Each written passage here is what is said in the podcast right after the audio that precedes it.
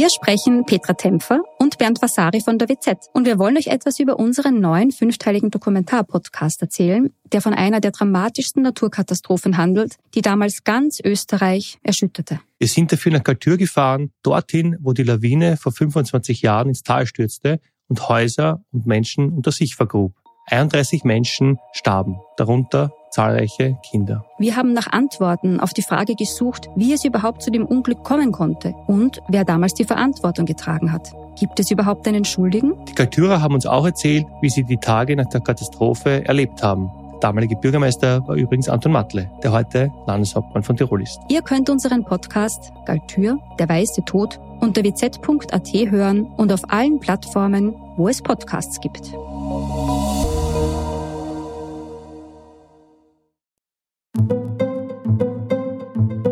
Im heutigen Fall geht es um einen kaltblütigen Mörder, der erstmals 1973 in den Schlagzeilen war.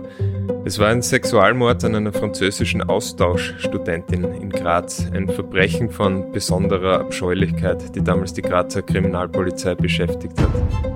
Der Täter wurde verurteilt, er bekam lebenslange Haft. Da lebenslang, aber aus Gründen, die wir später vielleicht noch besprechen werden, nicht immer bis ans tatsächliche Lebensende bedeutet, wurde der Mörder nach zwei Jahrzehnten auf seine Freilassung vorbereitet. Noch bevor es zur Freilassung kam, mordete er erneut, was zu einer umfassenden Diskussion über die Resozialisierung von Gewaltverbrechern geführt hat. Willkommen bei einer neuen Folge von Delikt. Mein Name ist David Knees und heute spreche ich mit einem langjährigen Kriminalreporter der kleinen Zeitung, Hans Breitecker. Hallo Hans. Servus. Ein kleiner Hinweis noch, bevor wir über den heutigen Fall sprechen. Falls du dich manchmal darüber ärgerst, dass du keine kleine Zeitung Plus Artikel öffnen kannst, da können wir jetzt helfen. Und zwar mit dem Gutscheincode Delikt kannst du das gesamte Digitalangebot der kleinen Zeitung kostenlos und uneingeschränkt jetzt für einen Monat nutzen. Das geht auf kleinezeitung.at slash Testabo mit dem Gutscheincode Delikt, wie dieser Podcast. Ja, Gehen wir zurück ins Jahr 1973 nach Graz. Was ist da passiert? Es war der 6. Dezember, kurz nach 13 Uhr, ein Donnerstag. Da ist ein Obersteirer, ein gewisser Karl Otto Haas, in seiner Wohnung gesessen, äh, am Kaiser Franz Josefs K 58, dort hat er gewohnt. Äh, daneben die französische Austauschlehrerin Catherine B., 23 Jahre alt, bildhübsches Mädchen, verlobt, mit einem Judendorfer befreundet. Die beiden wollten heiraten. Die haben nebeneinander gewohnt.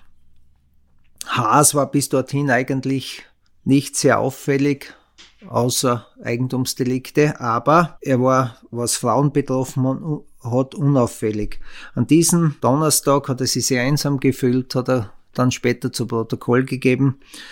Äh, dann klopfte es an der Tür, Wer steht vor der Tür? Es ist seine Nachbarin, die Kathrin B. Und sie ersucht ihn, den Wasserabfluss in ihrer Küche zu reparieren.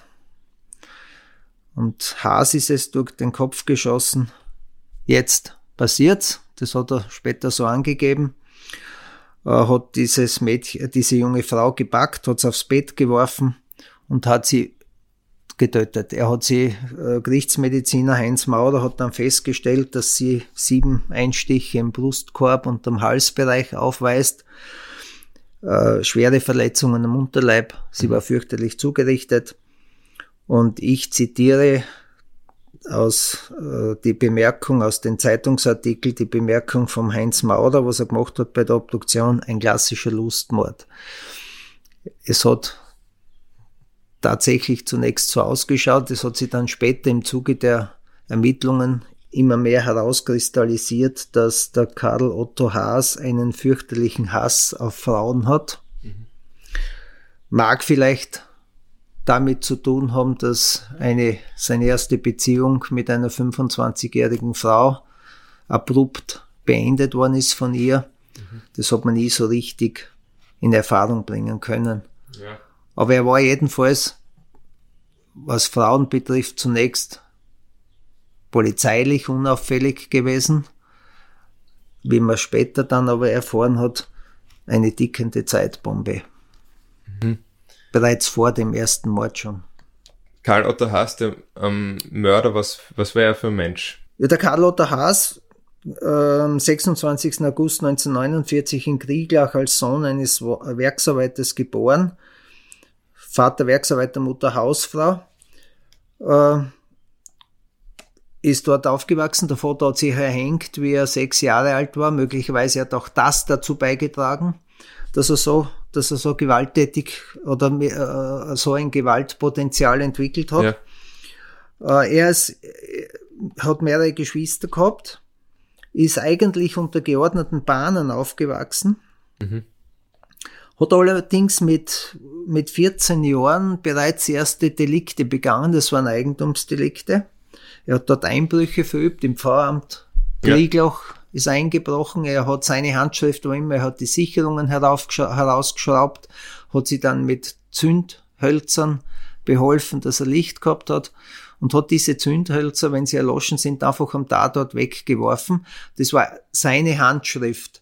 Ja. Und er ist dann natürlich gefasst worden und die Gendarmerie hat das äh, zum Anlass genommen, weil es so ungewöhnliche Vorgangsweise war, dass sie äh, für Schulungszwecke in der Gendarmerieschule diese, diese Daten Aha. hergenommen haben als Beispiel. Ein Kaplan hat dann den Karl Otto Haas 1969 und 70, wie er entlassen worden ist, Bewährungshilfe gegeben oder ge äh, ihm geholfen nach der Strafentlassung. Er hat dann, er hat sich dann ein bisschen gebessert, hat dann dieses Mädchen, diese 26-jährige äh, Oststeirerin kennengelernt. Mhm. Und die hat aber dann ähm, die Beziehung beendet, weil sie einen Zettel gefunden hat, wo draufgeschrieben, wo drauf gestanden ist, ein Mädchen wird einmal für alles büßen. Mhm. Und äh, wie sie ihn dann zur Rede gestellt hat, hat er einen furchterregenden, das ist ihre Aussage, einen furchterregenden Gesichtsausdruck gezeigt. Tatsächlich ist nur wenig später zu diesem bestialischen Mord in Graz gekommen. Vier Wochen später hat er die Katrin B umgebracht. Ja, nach diesem Mord hat er versucht, das alles zu verschleiern, und zwar ähm, indem er die Wohnung anzünden wollte. Er hat Feuer gelegt, allerdings äh, es ist die Polizei verständigt worden von Nachbarn, weil Rauchentwicklung war. Die Polizei ist hingekommen und es war der Brand bereits erloschen. Es ist sofort aber äh, klar gewesen, dass das ein Verbrechen, dass da Verbrechen äh, stattgefunden hat und dass das kein kein Unfall, kein Brand, ja. nichts war. Nicht? Und das ist auch der, der, der Karl Otto Haas sofort unter Verdacht geraten. Man hat ja, war der Wohnungsinhaber. Und es hat eine, eine, sich eine äh, Fahndungsmaschinerie aufgebaut mit Polizei, Gendarmerie. Es ist im Großraum von Graz gefahndet worden. Es ist österreichweit gefahndet worden. Und auch öffentlich via Medien. Und via Medien. Es ist das Bild veröffentlicht worden vom Tatverdächtigen. Äh, es war so ein markantes Bild äh, mit Haas war ja schwer kurzsichtig und er hat sehr starke Brillen gehabt. Das, das war ein sehr auffälliges Bild. Und das ist auch im Großraum, unter anderem im Großraum Gradkorn gefahndet worden. Und dort hat es nämlich sehr viele Hinweise auf den Haas gegeben, wo die Gendarmerie aber immer feststellen hat müssen, dass, dass diese Hinweise eigentlich nicht zum Ziel führen oder geführt haben, ähm, bis dann sechs Tage später ein Arbeiter, ein Leikam-Arbeiter, äh, in, ein, also in einem Gasthaus war und dort ein Bärchen getroffen hat und dieses Bärchen ihn gebeten hat, dass er nach Graz fahren möchte. Er hat ein Auto gehabt. Und ist dort weggefahren und fährt durch Gradkorn und er sieht am Gehsteig eine Person gehen. Jetzt muss man aber dazu sagen, dass dieser Autofahrer, also dieser Arbeiter, äh, die das Mordopfer gekannt hat und den Freund, den Verlobten des Mordopfers, das war ja Judendorfer. Mhm. Und er sehr interessiert war und sehr aufgepasst hat, ob er irgendwas Verdächtiges bemerkt und sehr interessiert war an der Aufklärung. Und in dem Moment, wo er vorbeifährt, hat er sich gedacht, es könnte der gesuchte Mörder sein, ist aber nach Graz gefahren, hat das Bärchen aussteigen lassen, ist wieder zurück heraufgefahren und hat den wieder gesehen in Grad, im Gradkorn. Der ist dort entlang gegangen am Gehsteig. Mhm. War immer unterwegs in der Nacht. Und jetzt war er ziemlich sicher, dass das der Gesuchte ist und hat den Gendarmerieposten aufgesucht. Die Gendarmerie war damals in Gradkorn nur Posten, der war besetzt mit einem Mann und den hat er das erklärt. Und der hat gesagt, ne, wir haben so viele Hinweise, also es war nichts Brauchbares dabei, also das wird schon nicht der Haas sein. Naja, der ist dann weitergefahren, er war überzeugt, dass das der Haas ist, ja. ist dann in den Ortsteil St. Stephan gefahren und hat diese Person zum dritten Mal gesehen. Und jetzt war er endgültig überzeugt, das ist der Gesuchte. Ist dann, er ist dann sofort in ein Gasthaus hinein und hat gesagt, ich hab den Frauenmörder gesehen, helft's mir, wir müssen ihn festnehmen. Und die drei Männer haben ihn verfolgt. Also er hat da zwei Zwei andere Arbeiter hat Zwei andere gefunden. Arbeiter hat er dort engagiert und hat gesagt, helft's mir, wir müssen den Hass festnehmen. Und mit einem Auto und er und der Kollege zu Fuß sind dann, haben sie ihn verfolgt, haben sie die Verfolgung aufgenommen. Der dritte ist mit einem Auto gefahren und Ortsende Gradkorn haben sie dann gestoppt. Ja. Mit den Worten, stehen bleiben, Kriminalpolizei, Hände hoch. Haas hat die Hände hochgenommen und dann haben sie sich noch ausgewiesen, weil Haas wollte einen Ausweis sehen, hat er ihm vermeintlichen Ausweis hingehalten. Haas hat aber nicht sehen können, weil er ja so kurzsichtig war, wie eingang, wie vorhin schon erwähnt, ja. und das nicht erkennen hat können, dass das eine Zigarettenschachtel war. ja, und dann haben sie ihn perlustriert, den Mann festgehalten bis zum Eintreffen der Gendarmerie und ihn übergeben. Und es war höchste, höchste, höchste Zeit, dass dieser Mann hinter Schloss und Riegel kommt, denn wie sie ausgestellt hat, war der sehr, sehr gefährlich und hat weitere Morde geplant. Ja, also eine wirklich kuriose Festnahme und ein gutes Beispiel für Zivilcourage. Die Amtsanmaßung kann man da mal äh, außen vor lassen. Aber du hast jetzt gesagt, er ist eine Zeitbombe. Warum? Na, es hat sich in den sechs Tagen herauskristallisiert, dass das Haas zu weiteren oder weitere Morde geplant hat, wie ich schon erwähnt habe. Er hat drei, drei Frauen angeschrieben, er hat ihnen Briefe geschickt, die sind so nach und nach aufgetaucht äh, zwischen Mord und zwischen Festnahme. Und er hat allen, allen drei Frauen mitgeteilt, dass er sie umbringen wird und hat geschildert, die grausamen Details geschildert, wie er sie umbringen wird. Ja.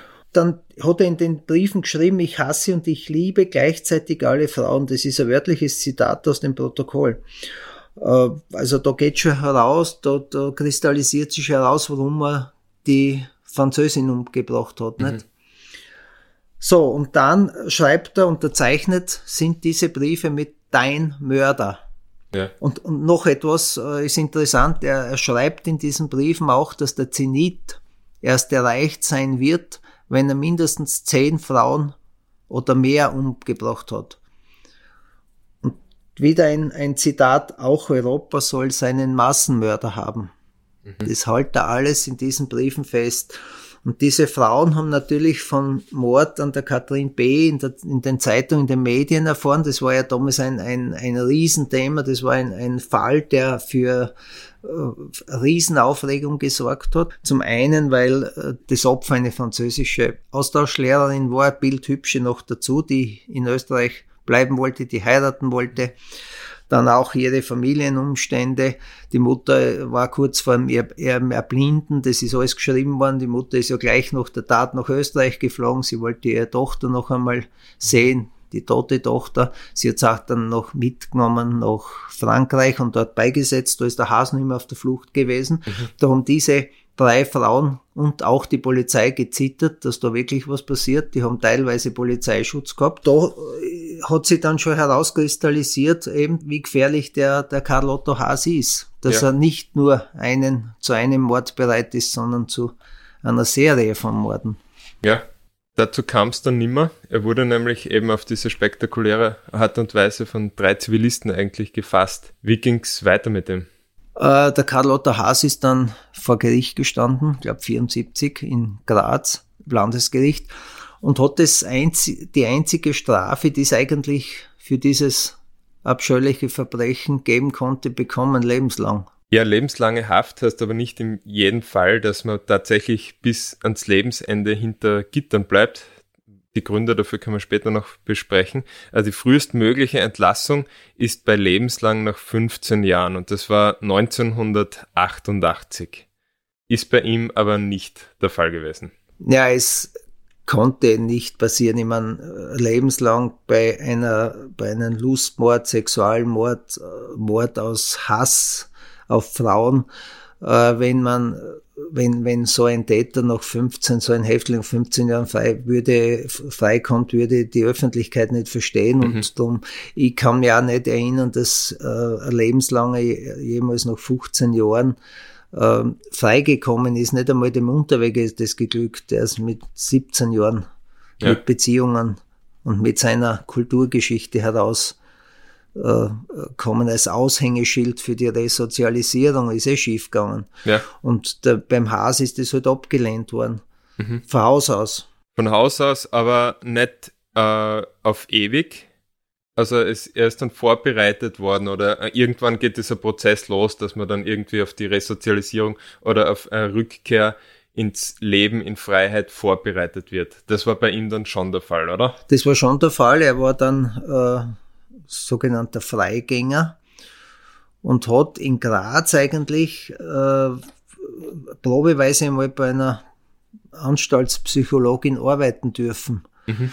Und dort ist ja gleich zu, einer, zu einem Zwischenfall gekommen. Der Haas ist geflüchtet, hat das Telefonkabel durchschnitten, dass, damit die Psychologin nicht die Polizei verständigen kann, hat dann ihr Fahrrad genommen und ist abgehauen in Graz-Ragnitz.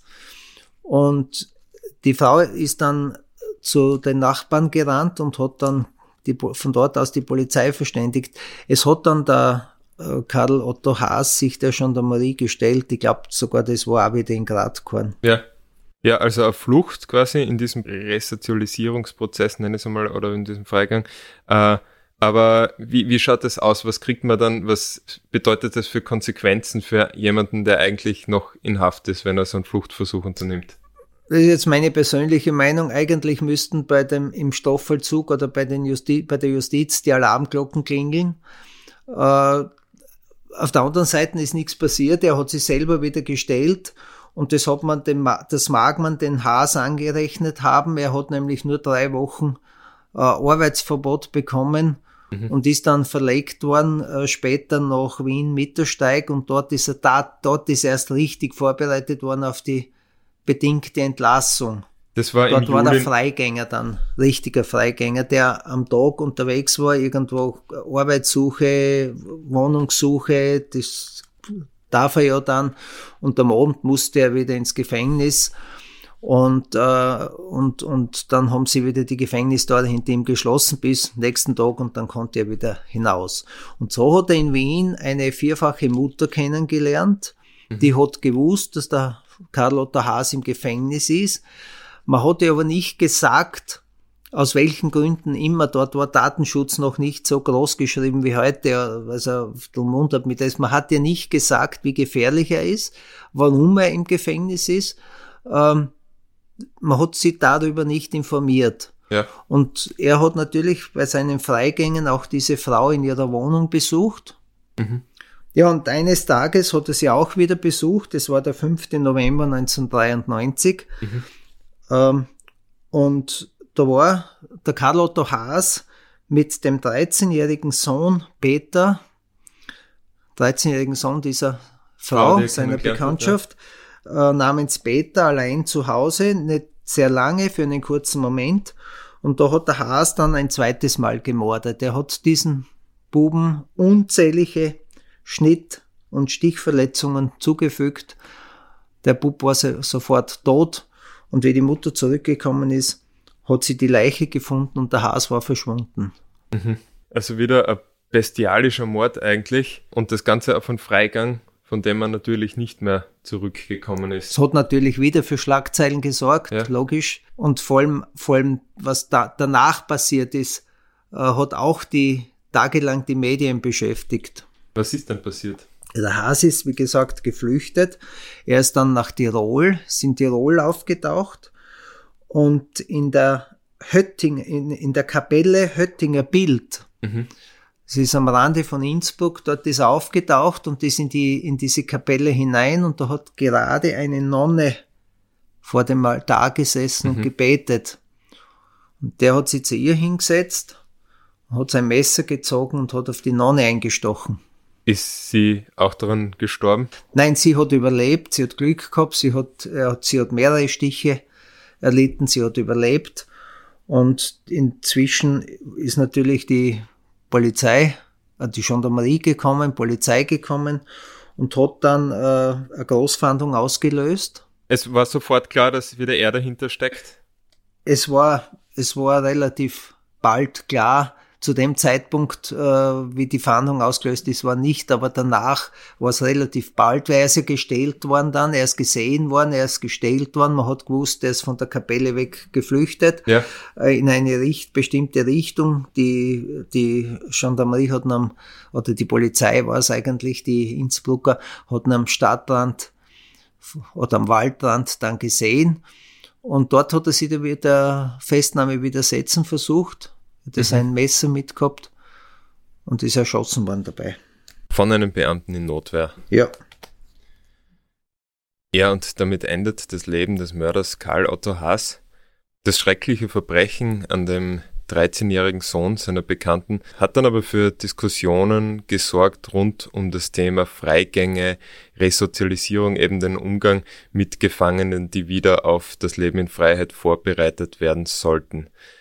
Äh, wie war das damals? Was war da die Diskussion und was hat sich über die Jahre verändert?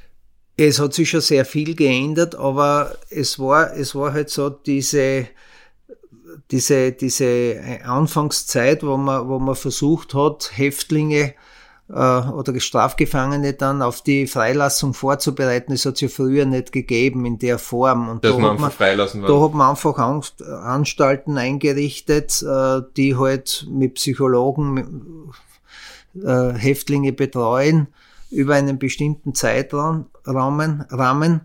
Und das ist ja nicht nur der Haas. Es, es, ist ja, es war ja in dieser Zeit sehr interessant, dass kurz nach dem Haas erschossen worden ist, das war ja Anfang der 90er Jahre, dann ist Unterwege aktuell worden. Unterwege ja. ist entlassen worden im 91er Jahr und ist bereits oder sofort nach seiner Enthaftung straffällig geworden, nicht? Ja. Und war ja auch, hat ja auch mit dieser Art von Strafvollzug zu tun gehabt, wobei vielleicht der Unterweger nicht, der Unterweger war kein Freigänger, der Unterweger ist nicht äh, vor, psychologisch vorbereitet worden mhm. auf die Entlassung, sondern der Unterweger ist durch Beziehungen freigekommen, aber im Endeffekt ändert es nichts dran, dass einer mit 17 Jahren lebenslanger freikommt, der andere mit 20 Jahren oder mit 20 Jahren zum Freigänger wird. Ähm, es hat schon heftige, es gibt noch einen dritten Fall, der in dieser Zeit aktuell oder kurz vorher aktuell war. Das war auch ein Raubmörder in Oberösterreich, der entlassen worden ist und der dann halt einige Zeit später eine Mutter und ihr Kind umgebracht mhm. hat. Okay. Also es hat es immer schon gegeben und, und das hat natürlich für Diskussionen und immer wieder für, für äh, Reformen gesorgt. Und das passiert heute noch immer wieder, dass er, dass ein Mörder, der bedingt entlassen wird, wir haben in Graz so eine Geschichte gehabt mit dem Oliver R., der äh, Freigang hat, ein Postamt überfällt und dann auf der Flucht auf zwei Polizisten schießt. Mhm. Ja, da geht es auch um diese Diskussion, wie der dann von ähm, den Gutachtern, von den Psychologen, von den Verantwortlichen davon eingeschätzt wird und wie, wie diese Dinge ablaufen wahrscheinlich und ob die das richtig oder falsch machen. Ja, es hat sicher das Haupt, das Hauptgewicht ist sicher das psychologische Gutachten, nicht wie der Psychologe den einstuft. Ja. Aber es setzen sich nicht, es setzt sich nicht nur der Psychologe mit dem auseinander, es setzt sich die gesamte Justiz mit dem auseinander. Ich bin Graz am Fall, da sitzt dann seit knapp 40 Jahren. Mhm. Äh, er sagt, ich möchte meinen Lebensabend in Freiheit bei meiner Freundin, die er halt auf, auf Brieffreundschaft kennengelernt hat, ja. verbringen. Ich tue niemandem was und er wird aufgrund seiner Gefährlichkeit nicht entlassen. Mhm. Also es kann es auch geben, dass er lebenslanger tatsächlich lebenslang sitzt. Ich habe einen anderen Fall gehabt, einen, einen äh, wo Oststeirer verurteilt worden ist, seinen Stiefsohn umgebracht, weil er seinen Stiefsohn umgebracht haben soll. Er hat zwar immer gesagt, er ist unschuldig, aber man hat ihn den Mord angelastet und gesagt, er war's. Er ist verurteilt worden lebenslang und der ist über 40 Jahre gesessen mhm. und man hat ihn immer nahegelegt und gesagt, er soll ein, eine, eine, ein Ansuchen stellen für bedingte Entlassung. Und er hat gesagt, nein, ich bin unschuldig, ich stelle kein Ansuchen, Weil er damit seine Schuld eingestehen würde. Ja, ich möchte rehabilitiert werden. Ja. Und irgendwann in den Mitte der 90er Jahre, das ist auch diese Zeit, äh, von der wir jetzt geredet haben, 80er, Ende 80er, Anfang 90er, Mitte 90er Jahre, hat dann die Republik gesagt, den schmeißen wir jetzt aus aus den Häfen. Der wird jetzt enthaftet. Ich habe dann hinterher mal mit ihm ein Interview gemacht. Ja. Und äh, es war ein sehr interessanter Mann.